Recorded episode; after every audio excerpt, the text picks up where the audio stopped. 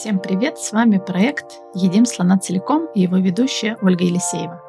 Все говорят, что нужно есть слона по частям, а мы с экспертами разбираем, как расти до руководителя руководителей, как увеличивать свой управленческий масштаб, какие навыки нужны для того, чтобы быть успешным в этой роли. И сегодня у меня в гостях замечательный участник Марина. И Марина, на самом деле, в IT-сообществе Известно не только то, что она на протяжении долгого времени там работает в Яндексе, да, в одном из крупнейших компаний в России, но и тем, что она написала, ну, я скажу, а, как же это называется, когда книга очень популярна. Не хит, бестселлер. Бестселлер, я так назову, а, для начинающих руководителей, да, и называется «Мама, я темлит». В IT-сфере э, там, этой книжкой действительно пользуются многие люди как настольной. И везде благодарят. И даже сегодня в комментариях был, было сообщение от одного из участников, что, по его мнению, это супер-пупер книга, которая должна быть в ближайшие два года на столе у любого начинающего этим льда. И вот, Марин, спасибо за то, что ты ну, пришла. Я вообще очень, конечно, мне это лестно. Спасибо большое. А, ну, а я э, действительно сегодня писала, что, ну, ну, во-первых, я много обсуждаю да, в сообществе о том, что тем лидов мало адаптируют, да, потому что много говорят об адаптации там, начинающих руководителей, там все с ними нянчаются, что важно, чтобы они адаптировались, остались, там экономику считают. А вот как перейти из роли экспертов в тимляда, в компаниях мало кто об этом вообще говорит. И твой в том числе доклад, который ты последний на TeamLead он тоже же про это, но даже уже про средний менеджмент. И вот uh-huh. мне кажется, то, что ты э, написала эту книгу, это действительно большой вклад, потому что много, ну не, не, не так много на самом деле, там есть 91 91 э, дней руководителя, но она немножко про не про российскую, и там настолько общее ну, полезное и одновременно общее, а вот именно как настольная книга, это вот первая, которая действительно поможет руководителю влиться. Поэтому, Марин, я тебя приветствую. Спасибо, что согласилась. Я тебе предлагаю немного представиться о себе, то, что важно знать слушателям нашим и зрителям. Так, ну, про что важно про меня знать? Я давненько в IT, э, уже, пожалуй, больше 15 лет я работаю, начинала программистом, в какой-то момент пошла на стажировку в Яндекс, а там выросла от стажера до руководителя службы разработки. А, вот сейчас там был какой-то перерыв в карьере, как раз написала книгу. И сейчас я снова работаю в Яндексе, Яндекс беспилотных технологиях, а, и буду теперь, мы еще не придумали должность, в общем, буду руководить разработкой, а также менеджерами и, и дизайнером. То есть буду такой э, микропродукт-директор. Для меня это тоже будет новый опыт интересный. Вот. Э, делаем сервисы для управления беспилотным флотом. Вот, пожалуй, наверное, это самое важное. Ну, и то есть важно да, для наших слушателей сказать, что ты внутри Яндекса росла и сначала была тем лидом, и сейчас э, ты возглавляешь команду и руководишь уже непосредственно тем лидами, то есть ну, руководитель, да, руководитель. Я уже, да, я там, какое-то время уже руковожу руководителями. Да, да. И можем как раз вот с тобой начать, как у тебя вот этот вот э, карьерный переход совершился. Угу. А, ну, он свершился, наверное, а, сейчас я пытаюсь вспомнить. А, там было так, на самом деле довольно забавная история, потому что я, а, у меня двое детей, и у меня было два перерыва в карьере с этим связано. Вот. Я когда выходила э, из первого декрета, я э, вышла нарочно в старую проверенную команду, руководителем небольшой группы, там, там не на полную ставку, я была уверена, что в тихую гавань выплываю. Вот, и дальше кровь кишки расчлененка, руководитель службы с треском ходит там, там по внутренним причинам. И, и неожиданно со своей позиции, и ребята, вытращив глаза, смотрят на меня, такие, ну, давай. Вот, я говорю, да вы что? Говорю, с ума сошли? А, у меня, типа, я не полставки работы. Они говорят, ну, пока ты прочухаешься, все равно какая-то польза будет. Плюс, наверное, искать со стороны человека будет очень дорого. Вот, а ты, наверное, потащишь. Вот, и так получилось, что вот я стала руководить руководителями. Вот, и вот с этого и пошло. А, ну, то есть здесь а, как, мой секрет успеха был в том, что я вышла в команду, в которой я очень хорошо разбиралась в том, что ребята делают. И в этот момент вот эта экспертиза, она помогла мне вырасти дальше. Ну, то есть, так. ну, то есть здесь э, сыграл, условно, случай, да, то, что, во-первых, должность освободилась, да, потому что, ну, мне да. кажется, важно э, подчеркнуть, да, что многие говорят, там, хочется руководителем, но это должна быть должность, да, Да, вакансия. Иногда действительно там или кто-то уходит, или растет бизнес, появляется вакансия, тогда тебя приглашают, да. То есть в твоем случае Да. вот ушел руководитель, освободилось место, но выбрали же тебя. Да. Вот за что? Ну, во-первых, я много работаю. А, Несмотря на то, что всегда все говорят, что вот как ты там... Я даже сейчас, кстати, работаю 4 дня в неделю, не- а не 5. Тоже потому, что у меня маленький ребенок. Вот, и я решила, что мне так будет хорошо. А, Но я как бы всегда понимаю, что ну, мне надо впахивать остаток а, времени. Вот, и там я, наверное, спринтер, то есть я могу сесть и очень сфокусированно, очень интенсивно поработать, ни на что не отвлекаюсь. Вот это я умею. Во-вторых, просто, ну, э, ну, я умная, ну, типа, не скромно так говорить, но это правда. Ну, что тут, э, это объективно какая-то реальность. Вот, то есть я хорошо решаю инженерные задачки, э, и была хорошим программистом, была хорошим технарем. Вот. Ам, Дальше у меня э, из сильных сторон это коммуникации. То есть я очень хорошо вообще понимаю людей, э, понимаю их мотивацию. Э, у меня такой очень персонализированный подход к сотрудникам всегда. То есть я свято верю в то, что э, хорошо работать можно только по любви. То есть никогда через силу никакие супер достижения ни у кого не получится. Поэтому я считаю, там главное достижение руководителя это знать, на какую позицию человека поставить так, чтобы там раскрыть его талант. Вот. э, И плюс мне ну, всегда интересно, э, скажем так, э, я никогда не, не очерчивала вот, вот эти задачи я делать буду, потому что это моя работа, а вот эти я никогда делать не буду, потому что это чья-то другая зона ответственности. Вот у меня нет такого подхода. Э, Я вообще стараюсь всегда заходить в проекты, э, в которые я как-то эмоционально вовлечена. Вот мне что карты нравились очень сильно как продукт, что сейчас беспилотные технологии мне тоже очень сильно нравятся как продукт. И мне, грубо говоря, плюс-минус без разницы, что именно там делать. А, То есть моя цель это сделать так, чтобы было хорошо, ну, вот, что-то смастерить, там, Мгм. произвести.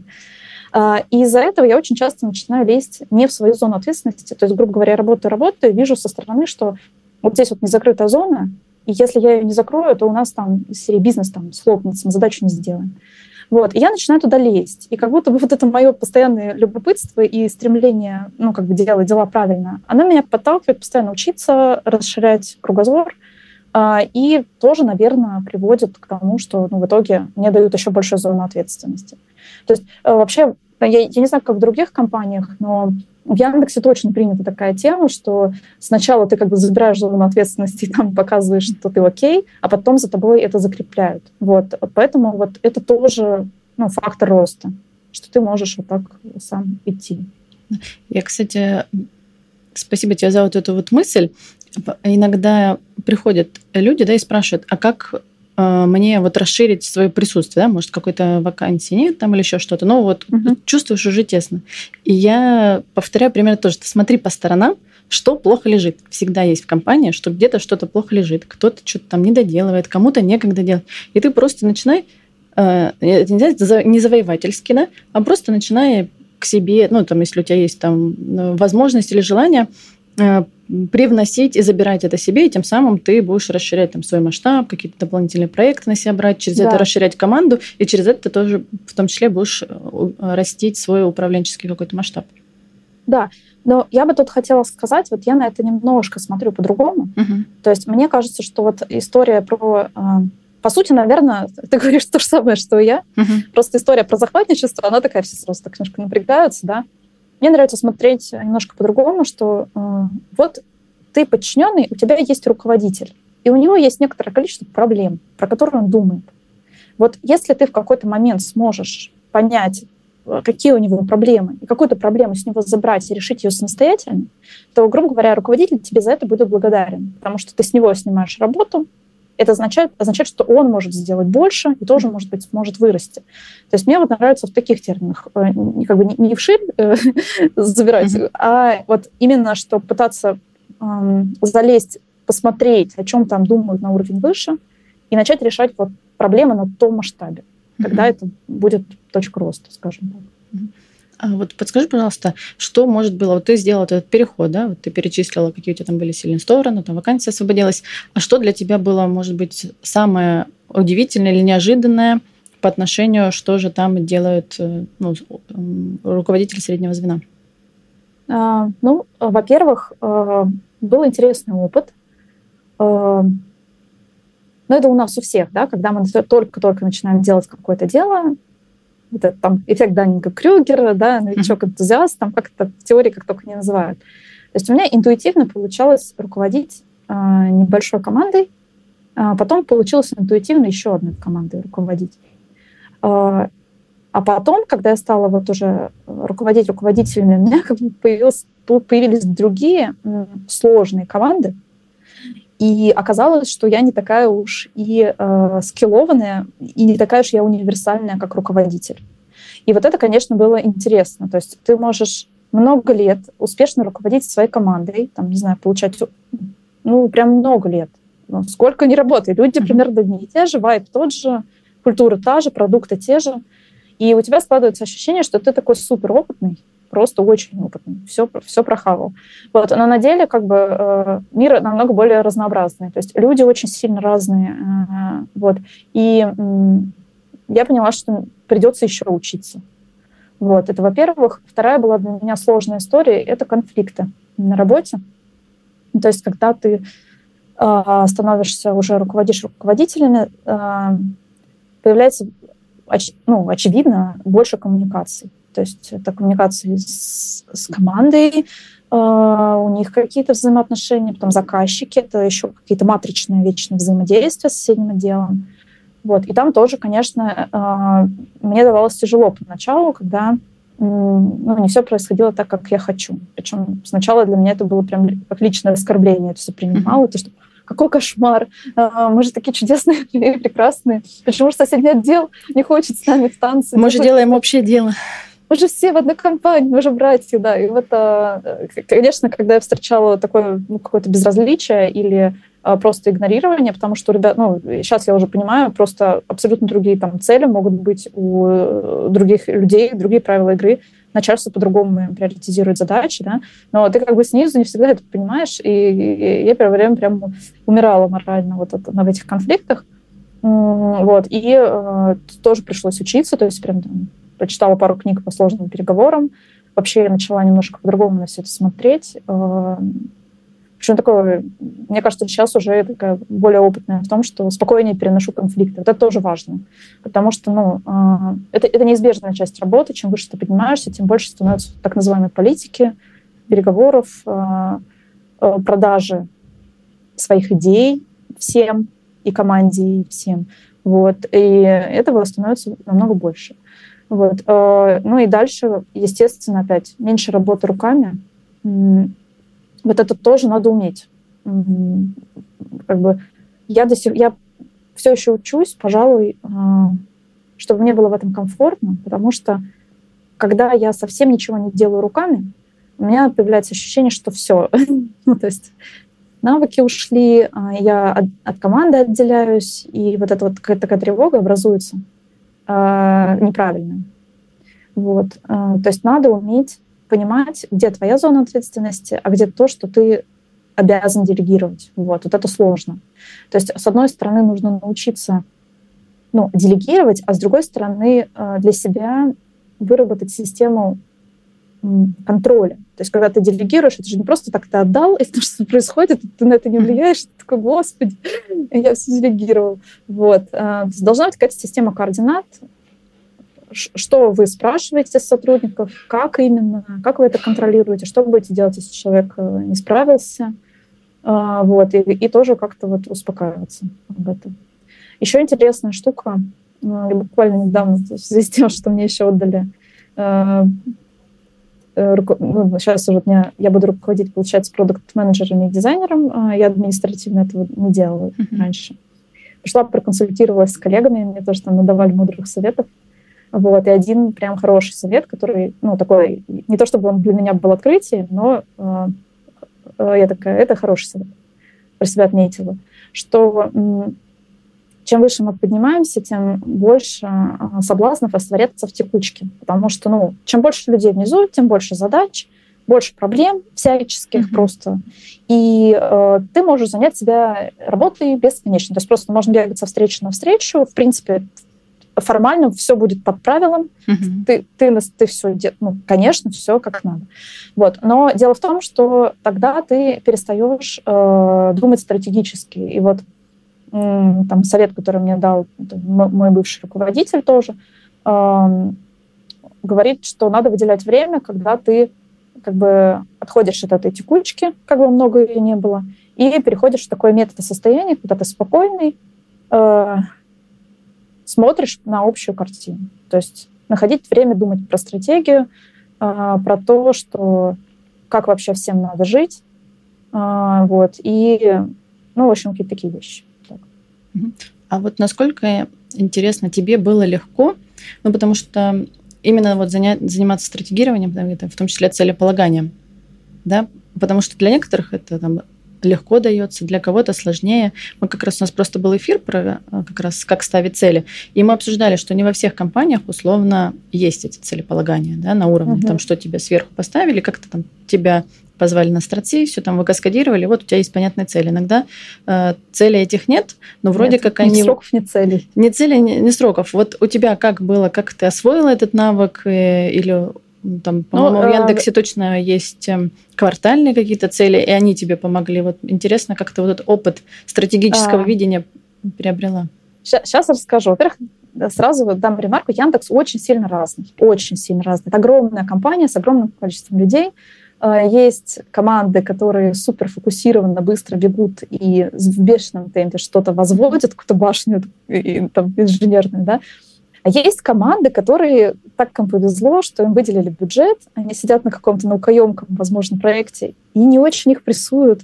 И они абсолют, в абсолютном кайфе делают то, что им хочется, и никто с них не спрашивает. Такое тоже бывает. Это вот как бы ну, просто жизнь в большой благополучной корпорации. Да, можем себе позволить. Иногда такие команды есть. А, и э, я была в команде, э, то есть у меня был такой интересный опыт. Да? Мы делали когда я была в команде карт, э, мы делали продукт, называется конструктор карт для, ну, конструктор карт. Это когда не, не программист может зайти в интерфейс, натыкать там себе карту и забрать ее себе на сайт. Это такая была форма, э, ну, то есть, вот вам очень легко сделать себе там, схему проезда. И э, когда-то давно был смысл, почему мы этот продукт делаем, ну, там, с точки зрения бизнеса. Но за то время, пока мы работали, этот смысл немножко уже потерялся, то есть трансформировался, да, и цели стали другие. А мы в команде все сидели, все делали, и мы такие счастливые котики, значит, э, фигачили этот конструктор, у нас какие-то родмапы были, все. И тут в какой-то момент пришло руководство новое, которое очень было сфокусировано на бизнес, там, на зарабатывание денег, э, ну, вообще на цель, целеполагание. Они на нас посмотрели и э, всю команду перетасовали другие проекты. И мы такие, «А, что это было? Вот, это был, ну, ничего страшного с тем не произошло, э, то есть все просто остался на поддержке, мы начали делать что-то другое, но для меня это был прям опыт такой, ну, изменяющий сознание. То есть я поняла, что если ты сам не интересуешься, чем, э, почему твой сервис полезный, как он вписывается в цели компании, э, что он приносит, то ты живешь в режиме вот э, есть эта книжка э, Насима Талеба, да, «Черный лебедь». Он там, у меня такая есть метафора про индюшку, да, которая ее откармливают, но они знают, что ее в конце хотят, ну, на убой откормить, да? Да, съесть. На Thanksgiving Day. И она такая счастливая, что ее кормят, она такая, как хорошо я живу, типа, у меня все хорошо. И в этом как бы очень много э, у него такой посыл э, мощный. Не будьте этой индюшкой. То есть старайтесь понимать, что происходит, откуда у вас вот, вот эти блага, которые у вас есть. Вот и я сейчас э, всегда всем советую лидам, когда приходите на работу, э, поинтересуйтесь, в каком, в каком вы месте в вашем бизнесе, то есть на какую цель вы работаете. Поэтому ну, у меня сейчас нет как бы, внутренней дилеммы, ставить или не ставить цели. Более того, если целей нету, так тоже бывает. То есть э, бывает, ну, вот, э, пример яркий, мы пришли, я пришла весной в беспилотные технологии, и там в этот момент была такая перестройка. Команда э, там была не, как это, э, не до формировано очень сильно, то есть очень много сотрудников ушло, э, пока была такая турбулентность, и э, принималось вот это решение, быть или не быть бизнесу вообще, какая будет финмодель, э, одобрят нам инвестицию или нет. И в этот момент не было каких-то осязаемых продуктовых планов. Ну, просто потому что все там, весь менеджмент ходит в мыле, договаривается, пытается там, что-то, какие-то инвестиции оправдать. Вот. Э, но в этот момент я, я, я все равно поняла, что ну, все равно невозможно так жить. Команде нужна какая-то цель. Иначе просто людям некомфортно, всем некомфортно. Э, жить так невозможно. Ну, мы как бы себе какую-то поставили цель, что окей, мы тогда полгода будем стабилизироваться. Uh-huh. Вот. И мы к этому очень бодро шли, у нас хорошие результаты. То есть, несмотря на то, что там сверху бизнес нам не мог ничего предложить особо, но мы классно поработали. И через полгода было, ну, как это, гордость какая-то была, и фокус был на эти задачи, и было за что ребят похвалить. Вот. Я поэтому всегда тоже говорю, если у вас не цель, ну, надо ее придумать тогда. Вот. Иначе это все просто возня какая-то. Ну да, и то есть этой целью может быть, да, то есть какой командой мы хотим стать, да, какие там, может, процессы улучшить, то есть посмотреть в том числе, какие там проблемы сейчас есть, и вместе там, наверное, с командой сформировать на тот горизонт, который вам, ну, позволительно увидеть, да, его зафиксировать ну, вот это ну, дойти. Да, я не, не призываю придумывать цели, но, как правило, они, условно, в любой технической компании есть их долг, mm-hmm. и, пожалуйста, возьмите опытом, его закройте. То есть у нас тоже хороший пример. А, была команда, которая делала веб-интерфейсы карт, и тоже была такая, такая пауза, переспенка у них между продуктами. А, то есть и был момент, когда у них не было очень большого продуктового заказа. Но вот ребята тоже сели и сказали, окей, мы тогда просто там весь фронтенд переписываем на новый фреймворк, тоже давно назрело. Вот и сели как бы спокойно, все это сделали эту работу, пока была пауза. Потом пришел продукт, но снова они начали продуктовые вещи делать. Вот, то есть я считаю, что цель всегда должна быть. В идеале, конечно, классно, когда эта цель, ну, что-то типа ОКР есть, то есть когда есть цель бизнеса, дальше они декомпозируются, и команда делает, э, ну, вносит свой вклад. Вот. Более того, я очень много трачу времени всегда на то, чтобы все в команде знали, как они связаны с вот этими глобальными целями бизнеса. То есть я за то, чтобы ну, понятно, будут всегда разработчики, наверное, которым это неинтересно, они лишь бы вот код написать. И это тоже нормально, потому что мы технари, это, это тоже все окей. Вот, но я все же стараюсь всех вовлекать и всем объяснять по сто раз, э, какие у нас цели, к чему мы идем, как, почему мы приоритизируем задачи, на чем фокус. Потому что, ну, вот э, Яндекс же вообще, э, в чем его секрет успеха в отборе, там очень умных людей, да, и глупо это не использовать. То есть если у тебя на местах ребята суперсообразительные инженеры, которые любят изобретать, если им правильно дать э, точку приложения силы э, и объяснить смысл, то ну, результат может быть очень сильный в итоге. Потому что если им точку приложения не дать, они ее найдут на свою. То есть они будут также энергично и классно делать что-то, что ну, просто в другую сторону будет уезжать. Mm-hmm. Вот. А, Еще, знаешь, мне какой вопрос хочу задать. Для некоторых сложно, вот ты как раз тоже упомянула, что ты, когда становишься менеджером, менеджером, да, тебе чаще команды несколько, они разнонаправлены, да, если ты вырос, условно, там, из веба, у тебя может там бэкэнд, может тестировщик или еще что-то, и ты уже не такой умный, да, там есть намного люди умнее, чем да. ты. Вот как ты, было, было ли для тебя это сложность? Если да, то как ты преодолевала, и какой здесь можно дать э, рекомендацию, там, совет? Да. Ну, э, я сказала бы так. Э, наверное, э, ну вот, пожалуй, у меня сейчас будет новый интересный опыт, потому что у меня открылась вакансия email-разработчика, а email мне в жизни никогда не занималась и даже рядом не стояла. Вот это прям будет интересно. Я потом что-нибудь напишу какую-нибудь статью, да, как это вообще было. Про всех остальных, ну, так повезло мне, что я хоть и числилась фронтендером, но мы на самом деле и бэкэнды писали, и API проектировали довольно такой сложный. И с дизайнерами я очень плотно работала, в роли продукт-менеджера работала. То есть так или иначе я э, ну, интересовалась всегда и примерно понимаю э, вот специфику работы людей ну, вот, эти, вот этих разных профессий. То есть да, я не могу делать код-ревью бэкэндового кода потому что я не писала на питоне. Да? Но я, наверное, могу посмотреть и понять, э, есть ли какие-то глобальные проблемы с архитектурой сервиса. То есть на таком уровне я умею оценивать, потому что примерно ту, эту работу я и делаю. Там, окей, я не умею там, не в курсе трендов, что дел, должен делать тестировщик, да, но я в целом представляю себе, э, какие должны быть процессы, какой должен быть результат. Тут еще вот интересная штука, что э, я тоже про это рассказываю, когда э, вот, ну, у меня курс есть для лидов, и э, там есть вот этот у меня урок про построение карьерного трека. И вот там есть нюансы, когда мы работаем с, с, ну, с джунами и с медлами, э, у них наставник, он обязан быть специалистом в их сфере, потому что это люди, которые еще не овладели навыками. То есть э, их надо учить писать код, их надо учить делать дизайн там, и так далее. Но когда мы говорим уже про старших специалистов в любой профессии, их, грубо говоря, уже не надо учить технике. Это люди, которым надо ставить правильно цели. И тут уже становится как бы легче. То есть если ты понимаешь, какой цель ты должен всех привести, как примерно должно все работать и выглядеть, тогда э, ну, и нет проблем грубо говоря, ты подходишь там, к бэкэндеру и говоришь, так, мне нужно, чтобы там бэкэнд работал там, стабильно, э, там, не знаю, что еще легко поддерживались, там, чтобы у вас документация была в порядке, чтобы с заказчиками нормально работали. Вот. И на таком уровне ну, уже можно работать с кем угодно. Там. Опять же, вот про дизайнеров, да, я сейчас консультировалась, а что мне делать, э, что мне делать с дизайнером в подчинении. Вот, и мне тоже как бы говорят, есть, очевидно, тебе не надо лезть в технику, ты не знаешь, как делать дизайн. А, требует дизайнера системности, то есть человек должен понимать, что вы делаете, зачем вы это делаете, и он решение обосновывать должен.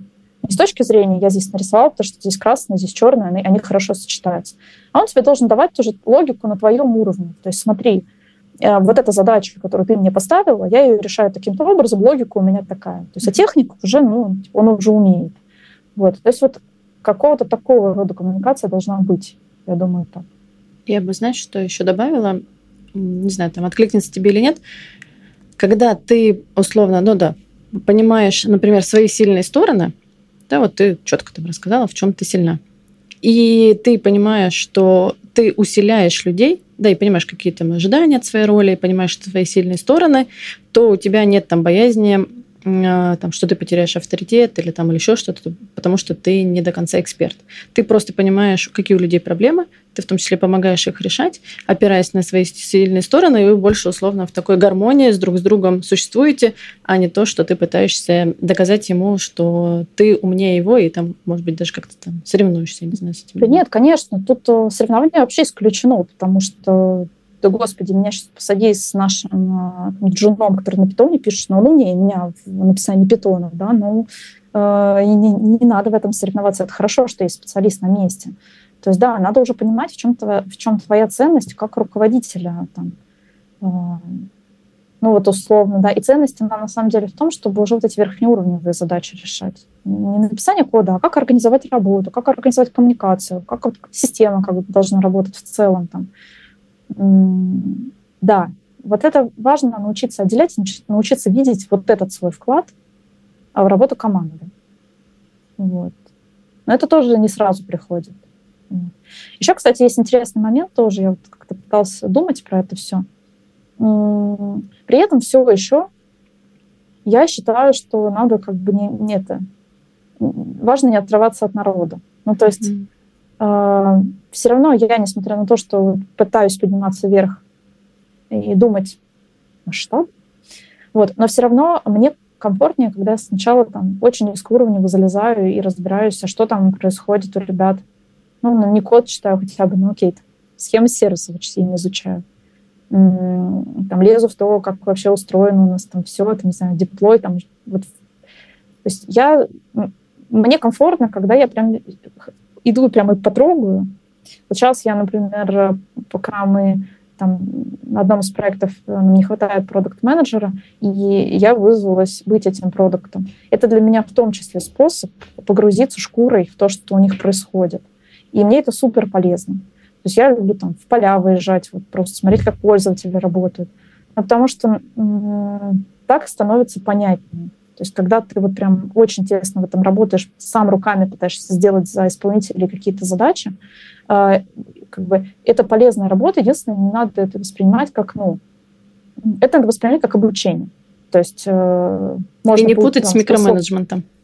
Да, это, это, не, это не про микроменеджмент и не про то, что я хочу сам быть разработчиком. Нет, это как раз про, окей, а что, если я туда нырну, и посмотрю изнутри, как это работает, я тогда увижу. То есть ну, это прямой аналог вот каздевов, да, когда мы идем и там тайным покупателем работаем, mm-hmm. не знаю, еще там пытаемся в, в еде работать, да, Яндекс еду разводить. Вот так же нормально, если руководитель большого подразделения иногда пытается сделать то, что делают разработчики в подчинении, тогда, может быть, он тоже что-то поймет про внутрянку и какие-то проблемы там будут. Вот. А еще, кстати, интересно, что ты подсветила, да, как навык про делегирование. И это, ну, действительно так. То есть ты начинаешь, тем лидов учишь, надо делегировать. Ты middle management там становишься, там как, опять нужно учиться делегировать. И uh-huh. мне кажется, чем выше ты поднимаешься, пока в моей, вот с кем я не общаюсь, вот это один из навыков, который не перес, почти не перестает быть актуальным. Не перестает быть актуальным. Сейчас а, еще интересная сторона этого навыка. А, вот у меня, например, есть история про спасателя. То есть если я, например, что-то делегировала, а где-то зона ответственности не закрытая, то я скорее склонна пойти и начать там всех поддерживать, чтобы ничего не рухнуло, да. Но я поняла, что с определенного момента, с определенного масштаба, ну, может, я еще не там, конечно, э, это уже плохая штука, потому что ты тогда, ну, ты вместо того, чтобы думать, как решать проблемы стратегические эти, ты растворяешься в текучке. Вот в этом смысле я сейчас учусь у своего руководителя. Он такой не любит лишнюю суету. Я когда, то есть э, вот я, ну, как бы, вот у него есть вот эта воля не а, начинать в панике за кого-то что-то чинить. То есть он остается, смотрит, такой, это надо принять. Сейчас пока плохо. Вот что я делаю, чтобы было хорошо. Мой фокус усилий там. А, вот, и я вот этому учусь навыку тоже. Я, э, наверное, добавлю, мне у некоторых, ну, может, это не всегда спасатель, а вторая еще альтернатива, когда ты решатель. Да, ты включаешь такое решалу, и ты умеешь эти проблемы решать, да, или поддерживать. И это, мне кажется, иногда на психологическом уровне про то, что э, как вот себя, ну, что ты вот полезен, да, в том числе. Что ты ну, вот какие-то да, там задачи про делаешь? Признание. Про признание. Про да. признание, да, что вот я там, а там, то есть тут-то сложно, Mm-hmm. Я еще тут не умею на своем уровне проблемы решать. Это mm-hmm. неопределенность. А там я спущусь с горы. И как им всем расскажу, как делать, да, я типа самый умный. Да. да, есть такое. А еще, знаешь, мне интересно твое мнение услышать. Вот когда, ну, даже ты эксперт, может быть, даже тим лид, ну, там тим лиды тоже с этим сталкиваются, что тебе вот обратную связь а, сейчас немножко по-другому скажу. Когда ты эксперт, у тебя, понятно, условно линейка, которую ты сам себе меряешь, насколько ты хорош, насколько ты вырос, там тебе обратная связь, что ты сам порешал, да, какую-то да, проблему. Да. А когда ты становишься руководителем, даже тем лидом, твоя линейка экспертности уже не работает. И вот э, как, э, может, ты сама себя оцениваешь, может, никак не оцениваешь, насколько ты вот справляешься там, или когда ты была тем лидом, или когда ты была уже руководителем-руководителем. Потому что еще же от твоих решений обратная связь иногда, да, управленческая, да, она долго. прилетит там полгода, Очень через долго. год, да, и ты да. такой иногда во фрустрации находишь и думаешь, а, вообще нормальный руководитель или нет? Вот мне интересно. Да, сто процентов так есть. Ну, во-первых, э, во-первых, все равно какие-то хорошие результаты можно показать на, дистанции полгода.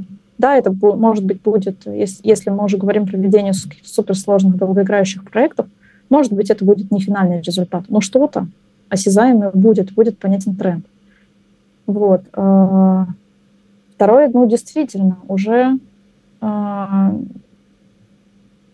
бывают прям долгие цели. То есть э, бывает такое, что только через год становится понятно, вот особенно про продукт-менеджеров, потому что там вообще очень неосязаемо, чем они занимаются. Э, может быть, человек ходит, говорит очень уверенно, машет руками, визионер, такой прям, вот, ни тени сомнения.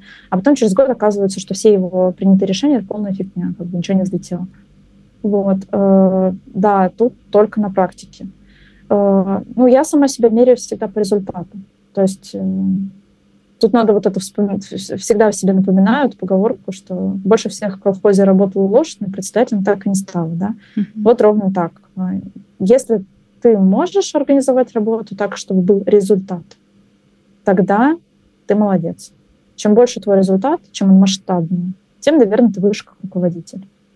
Вот. И опять же, да, чтобы, ну, и тут, и тут все связано. Если ты хочешь делать масштабные вещи, все масштабнее и масштабнее, то ты вообще никогда не можешь делать их один. Это всегда командная работа. Поэтому важный навык — это делегировать, а еще очень важный навык — это уметь подбирать талантливых людей на нужные позиции. Вот. То есть вот эта вот тема, ну, как только ты находишь человека хорошего, классного, который закрывает под тобой какую-то зону ответственности, э, ну, это сразу тебе дает много энергии и большой буст вам как в команде.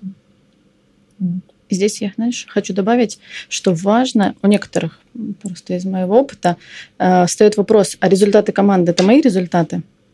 Да? И мне кажется, здесь важно понимать, что если ты там организовал э, правильно процессы, выбрал нужных людей, они на своем месте, они дают э, пифо, ну да, хорошо перформанс. Даже если ты в какой-то момент осознаешь, что тебе кажется, что ты уже не нужен, это точно твои, ну, в идеале, ну, твои результаты. Тут, э, во-первых, я всем своим лидам говорю, когда мы там пишем, у нас есть те полугодовые ревью, я всегда говорю, результаты команды записывайте себе просто. Это, это безусловно. Потому что вы организовали эту работу, это тоже важно. Что все было хорошо, все работало как часы. Это не бесплатно, не само собой. А, вот. Но дальше, на самом деле, есть момент, когда ты становишься команде не нужен. И это очень хорошо. То есть вообще хороший руководитель он должен стремиться к тому, чтобы он перестал быть нужен команде. Это означает, что ты такие процессы выстроил, которые уже все, ты система сделана, она саморегулирующаяся, ты не нужен. Э, вот. Ну и тут как бы, наверное, по личным ощущениям. То есть э, сейчас я вижу, что очень много вещей, которые я могла бы сделать, чтобы вообще вот всей службе было работать лучше. А, и, наверное, и, и я понимаю, что эти вещи никто, кроме меня, не внедрит, потому что нужна какая-то управленческая воля их внедрять. Но, наверное, если бы я увидела, что вообще, ну, что таких задач нету, то это повод, э, не знаю, или перейти на другую должность, наводить порядок там, либо ну, нарастить масштаб. То есть отпустить вот этих ребят, которые уже самоорганизованы, пойти помочь кому-то еще, скажем. Вот, потому что люди подчиненные, они тоже же растут со временем. И поэтому, наверное, если ты никуда не двигаешься совсем, то рано или поздно просто команда под тебя как бы подрастает, и ты уже там сидишь. А, но тут тоже, смотри, вот интересный вопрос, что вообще важная тема это про, ну, то, то про, о чем я так это пытаюсь говорить, такая философская тема сложная, но она важная, про осознанность роста. Ну, то есть а, я, например, до сих пор с большим уважением отношусь к людям, которые побыли в роли руководителя, а потом вернулись обратно. Или, например, ушли вот эти руководители руководители, а потом такие, а я не хочу. Вот. Мне кажется, очень важно про себя понимать, какого рода работу ты хочешь выполнять.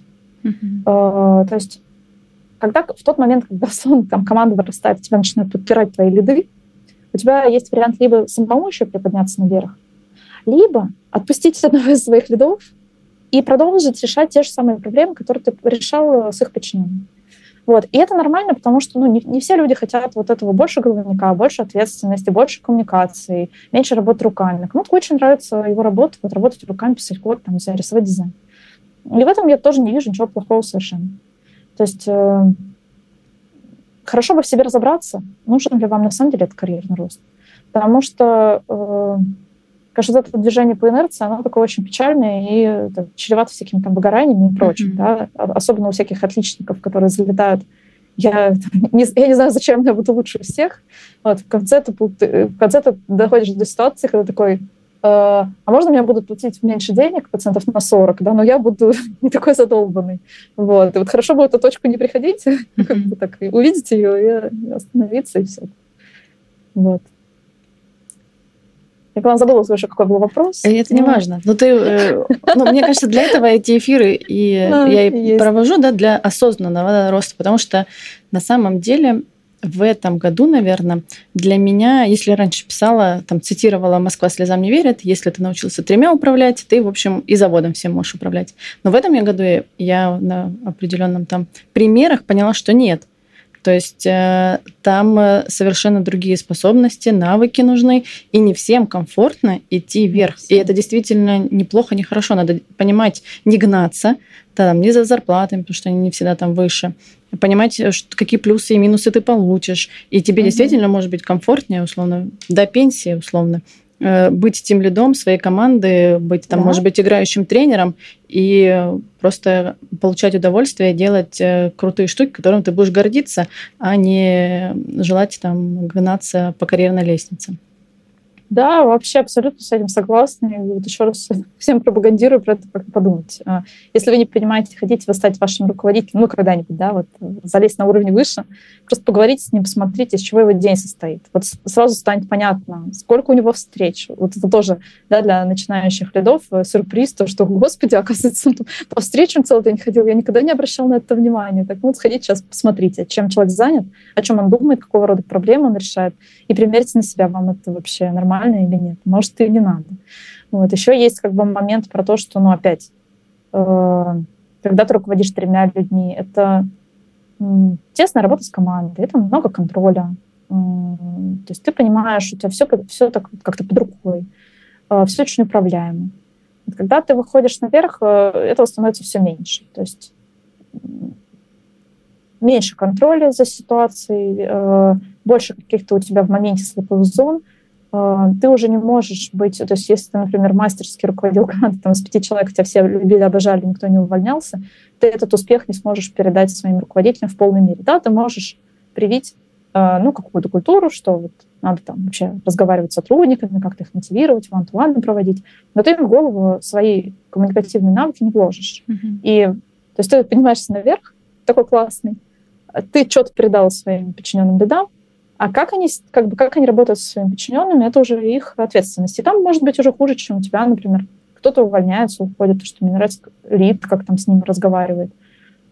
Вот. И ты такой, ну, тебе, естественно, некомфортно очень от этого, потому что ты привык, чтобы все было прям супер-пупер, а тут получается, что что-то где-то время от времени полыхает. Вот. Но к этому тоже надо привыкнуть. Ну, такая жизнь есть ошибки найма, иногда есть конфликты, что-то падает. Ну, такой, ну ладно, сейчас тогда здесь разберусь, идешь разбираешься с этим. А мне еще э, недавно мой руководитель сказал, Оль, чем выше мы поднимаемся, тем больше нас обманывают. И это не всегда, ну да, но это не всегда специально, да, но тебе все равно как-то искажает информацию. Ну, ты уже через призму, да, каких-то нескольких людей воспринимаешь информацию. Тебе может не всю принести информацию. И если у тебя нет навыка задавания вопросов или вот этого детального погружения э, вниз, то у тебя есть шанс, условно, принять решение там ну, не с полной ну, слушай, э, эта проблема, она может быть на любом уровне, как мне кажется. Просто в тот момент, когда ты выходишь на коммуникацию с большим количеством людей. Просто mm-hmm. если у вас не выстроены процессы, там, вы не фиксируете обсуждения на встречах, у вас хаотичная повестка, нет явного человека, который дает фокус. Вот в, в эти ловушки того, что один сказал то, один все, можно попасть, даже если ты просто разработчик на проекте там, с 20 участниками. Поэтому тут это такая просто общая проблема, когда делаешь большой проект с большим количеством участников, да, надо уметь тоже вот но здесь еще может, знаешь, про что, когда ты попадаешь, чем выше руководителем, ну, ты на какую-то встречу попадаешь, ну, по своему опыту, там чаще всего какая-то проблема или эскалация. И вот вы начали верхушку разруливать, или да, на тебя да, пришли да. с эскалацией. И там все же, э, ну, это человеческая, мне кажется, природа, э, все хотят как-то наилучшим образом выглядеть в лице выглядеть. в этой эскалации. И поэтому ну, неосознанно начинают там не, не все да, доноситься, а... немножко искажаться. Это, это уже такое немножко другое. Вот э, тут, слава богу, в Яндексе этого не так много, потому что все-таки все стараются набирать спецов, все такие горят делом. Mm-hmm. Вот, и я самые комфортные для меня люди, смежники, с которыми работаю всегда, это люди, которые не, ну, у них нет цели прикрыть пятую точку в случае провала, а есть цель разобраться. Вот. Это, во-первых, сигнал о том, что ну, просто человек разумный. Второе, про высокую уверенность в себе, потому что ты, ты можешь себе позволить признать ошибку тогда, когда ты, ну, у тебя есть как бы чем это компенсировать, ты понимаешь, что ты на своем месте, тебя условно не уволят, там сильно не накажут, ну да, такая есть ошибка, давайте исправлять. Вот. И, конечно, когда натыкаешься на таких людей, я прям их обожаю, стараюсь с, ними, с ними чаще коммуницировать, да. Вот, а вот эта история, конечно, когда м, начинается вот это перекидывание ответственности, там, для этого вы виноваты, мне это не нравится, меня это сильно демотивирует. Вот. Ну, такое тоже бывает, да. Тут Надо соглашусь. качать навыки коммуникации. А, знаешь, мне интересно, вот ты, получается, в Яндексе выросла. Угу. И ну, у меня тоже есть такое э, мнение, которое, гипотеза, которую, да, хочу от тебя проверить, что есть, если люди выросли внутри одной компании, ну, у них насмотренность на свою компанию. Особенно, uh-huh. если они там со студенческой да. скамьи выросли. Да. И не было ли у тебя вопроса? Потому что у меня к самой себе были, потому что я тоже в своей компании 13 лет было uh-huh. в сентябре. И, да. ну, ты мира не видел, условно, да? да? И вот, ну, считаешь ли ты, что это потенциальная проблема? Если да, то как ты ее решаешь? А я потом расскажу, да. как я ее решаю для себя. Хорошо. А, действительно, в какой-то момент а, я ну, долго беспрерывно работала в Яндекс.Картах, и мне очень нравилось.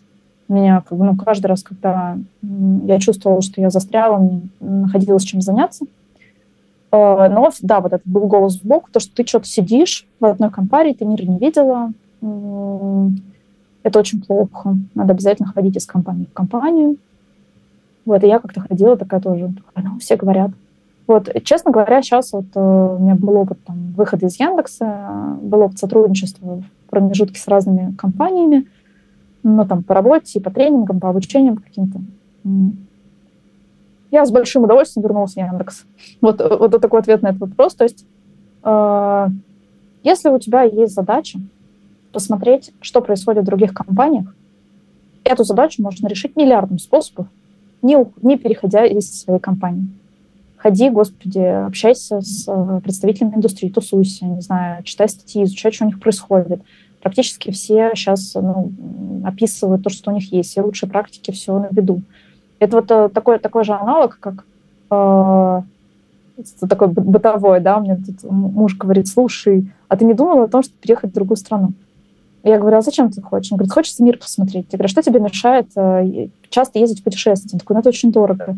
Я говорю, ну ты, говорю, а переехать тоже очень дорого, очень накладные расходы. Так давай дорого путешествовать тогда.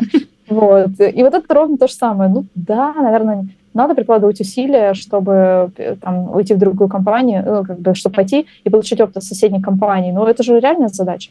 Более того, можно же, ну, ну сколько ты за свою жизнь э, поменяешь место работы? Ну, дело в том, что ты еще, когда ты становишься высоким руководителем, ты же не можешь каждые полгода менять работу. У тебя ты приходишь, э, скорее всего, на какой-то очень долгоиграющий проект с долгими сроками, там минимум три года до результата. Mm-hmm. Все равно твой опыт, он всегда будет ограничен, ну, по пальцам можно пересчитать, в скольких компаниях ты посмотришь, как это изнутри. А сколько еще вокруг всего не охвачено. Все равно не, ну, то есть, таким образом ты не сможешь э, как бы вот во все шкуры залезть.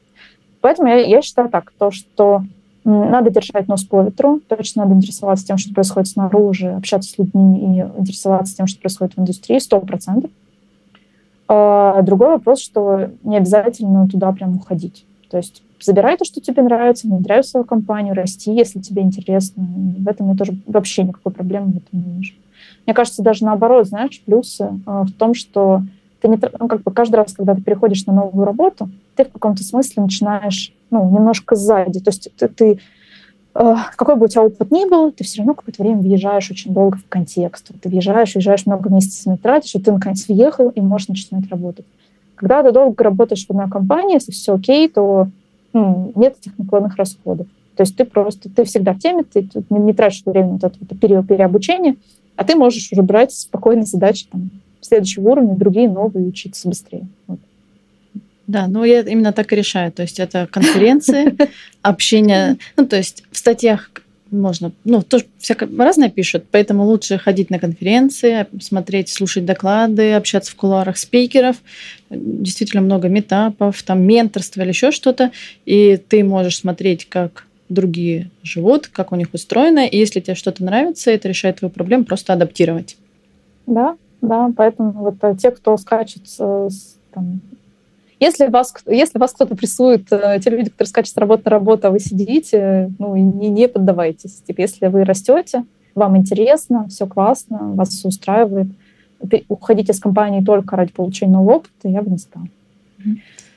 Более того, интересно, что э, у нас довольно много людей, ну, которые вообще выходят э, там, из Яндекса, другие какие-то компании, и такой был... Э, у многих такой есть миф, что вот ну, в России это там, э, компании, ладно, российские компании, это понятно, а вот в Европе там такие все продвинутые, вот очень много, ну, понятно, что есть топовые компании типа Amazon, Google, да, они, правда, крутые, там все хорошо, как бы нет. Но есть ребята, которые уходили просто в какие-то небольшие компании, европейские и писали из серии «Господи, я получил жизненный опыт, который я бы никогда, никогда не хотел получать». То есть ты, ты идешь за чем-то новым в какой-то новый мир, а дальше оказывается, что ты просто даунгрейдишься вниз, люди еще ну, не ну, так да, по процессам, по зрелости. Круто, да. И ты, получается, просто зачем-то очень сильно опустился вниз, и тебе надо как бы заново вот эту эволюцию проходить, и тебе же неинтересно. Mm-hmm. А То можешь... есть, потому что можно и такой опыт получить, если сменить работу. Да. А можешь, э, может быть, какой-нибудь там одной, э, если местно поделиться, может, ошибкой, там, которую ты совершила вот именно в роли менеджера менеджеров? Ошибку в роли менеджера менеджеров? Да полно их ошибок. Э, как это? Как разработчик не может писать код без багов, так и я не могу работать без ошибок.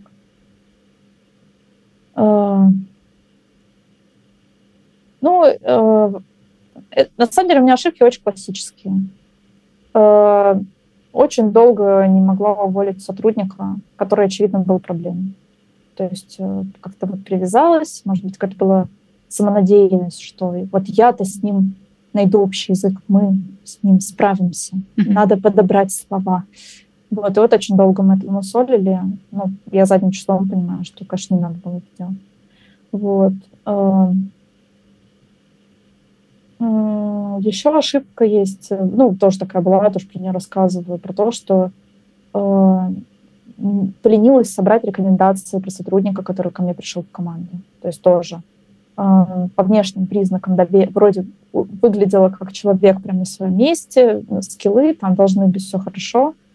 Потом начались какие-то странные проблемы, которых я не ожидала там по работе. Я очень долго не понимала, что вообще происходит, почему такой диссонанс.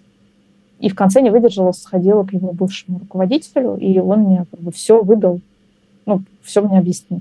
И я думаю, да что же я не сходила сразу. Ну, было бы намного проще, намного бы больше ошибок получилось избежать. Вот, просто вот поленилась э, собрать информацию. Вот, наверное, такие вот управленческие ошибки были. Угу. Давай, сейчас у нас есть вопросы. Почитаю. Угу. Так, должен ли быть тимлид немного токсичным по отношению к другим тимлидам и руководству? Задавать странные и неудобные вопросы, чтобы отбивать лишние задачи или как-то защищать своих подчиненных?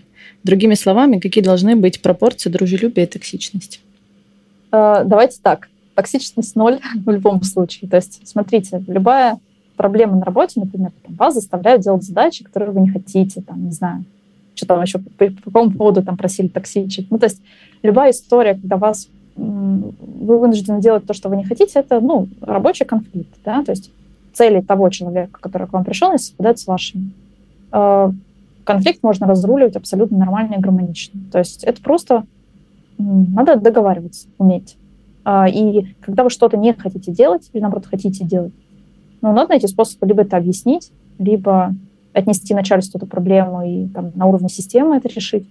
Вот. То есть я вообще, вообще в целом считаю, что ну, не, токсичным нет никакого оправдания вам быть токсичным. Вот и все. А, можно быть хорошим, нормальным, адекватным человеком а, и расти вверх по карьерной лестнице.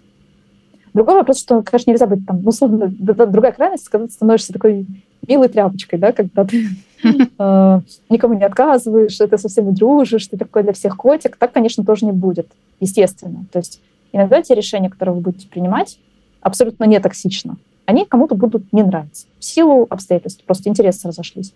Ну, это тоже нормально. Но при этом вы можете оставаться ну, как бы спокойным, вменяемым, адекватным, вежливым человеком. Ну да, то есть мне кажется, важно уметь там отстаивать какие-то свои границы, да, чтобы... Важно. И но важно. это делать конструктивно, без да. Э, какой-либо там токсичности. Да, да, да. Да, вот, вот отличный пример был, сейчас расскажу тоже, мы... Э, я, я когда руководила группой разработки карт веб-интерфейса, и у нас был из соседнего отдела товарищ, который отвечал за монетизацию этого всего. То есть моя задача была сделать как бы, классную там, продукт, технику, а у него задача была все залить рекламой. Ну, mm-hmm. типа, понятно, что надо, надо на, на чем-то зарабатывать.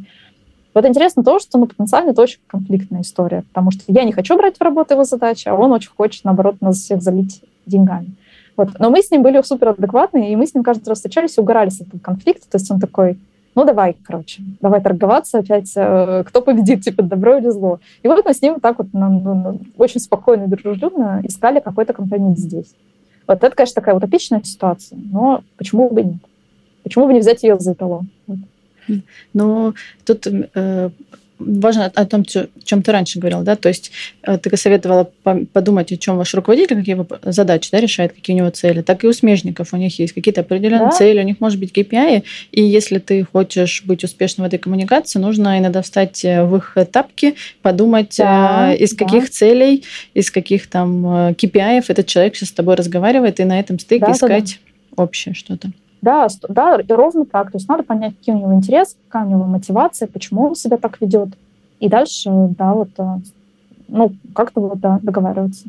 Здесь есть еще вопрос. Какой-то тренд mm-hmm. на долгие отпуска. Это помогает перегрузиться? И в продолжении хочется пару слов про выгорание. Э, долгий тренд на отпуска. Ну, на длительные отпуска, на три года. Ой, года, господи, конечно, нет. На три месяца. Это, по-моему, в прошлом году даже Сбербанк официально писал, что он типа сабатикал начал разрешать своим сотрудникам брать. А, я считаю, что если причина а, того, что вы там, плохо себя чувствуете на работе, скажем так, это просто усталость, такое бывает. Длинный отпуск – супер. Вот я всегда вспоминаю, ну, это как шутка, да, типа, э, летние каникулы приучили меня к тому, что да, три месяца в году я не должен работать. Чего вы сейчас от меня ждете? Вот э, я всегда вспоминаю с ностальгией, на самом деле, детство, когда я адски фигачила в, в школьное время, там, не знаю, школа, музыкалка, английский язык, там, какие-то олимпиады, еще что-то. Но летом от меня отставали вообще все. Я уезжала на дачу, читала книжки, смотрела на облачка, и как бы, ну, осенью со мной не происходило ничего страшного. Не, не тупела, я, наоборот, набиралась сил, перезагружалась, было время подумать перед детская какая-то рефлексия была. Вот, и с удовольствием дальше... 1 сентября увидеть своих одноклассников. Абсолютно, абсолютно с кайфом заходила опять э, вот так фигачить. Поэтому большие отпуска, если у вас есть такая возможность, вообще что потрясающая тема, э, ходите, конечно. То есть это вообще супер. Другой вопрос, что не все проблемы решаются длинными отпусками. То есть если есть такие проблемы на работе, которые вас... Это, это не просто усталость, это как бы системная штука, которая вас в стресс гоняет, вам, конечно, никакой долгий отпуск не спасет вас. Ну, то есть вот у меня ровно так было, а, когда я уже, э, я же в 2020 году уходила из карт, и э, я взяла длинный отпуск, потому что последний соломинку, да, что сейчас сейчас э, я отдохну, и все будет хорошо. И я в этот отпуск такая заряжалась, сейчас я выйду, я выйду, я выйду, я все сделаю, я все сделаю. И первый день после отпуска возвращаюсь, открываю рабочую почту, и все те триггеры, которые вызывали у меня стресс, они все возвращаются просто вот так вот волной. Но я поняла, что я, к сожалению, не смогу работать. И в этот же день, в первый же день отпуска, пошла написала заявление на уход. Вот.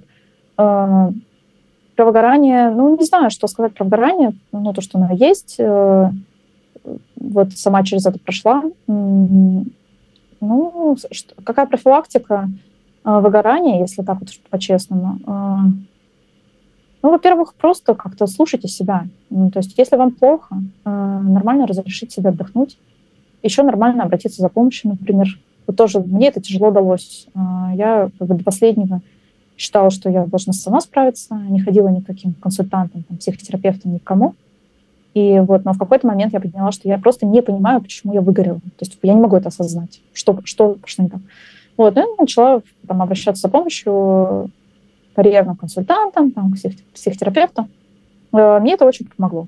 Вот, поэтому э, мне, я, я вот такая жаль, что никто меня так дружелюбно не направил в эту сторону раньше. Вот.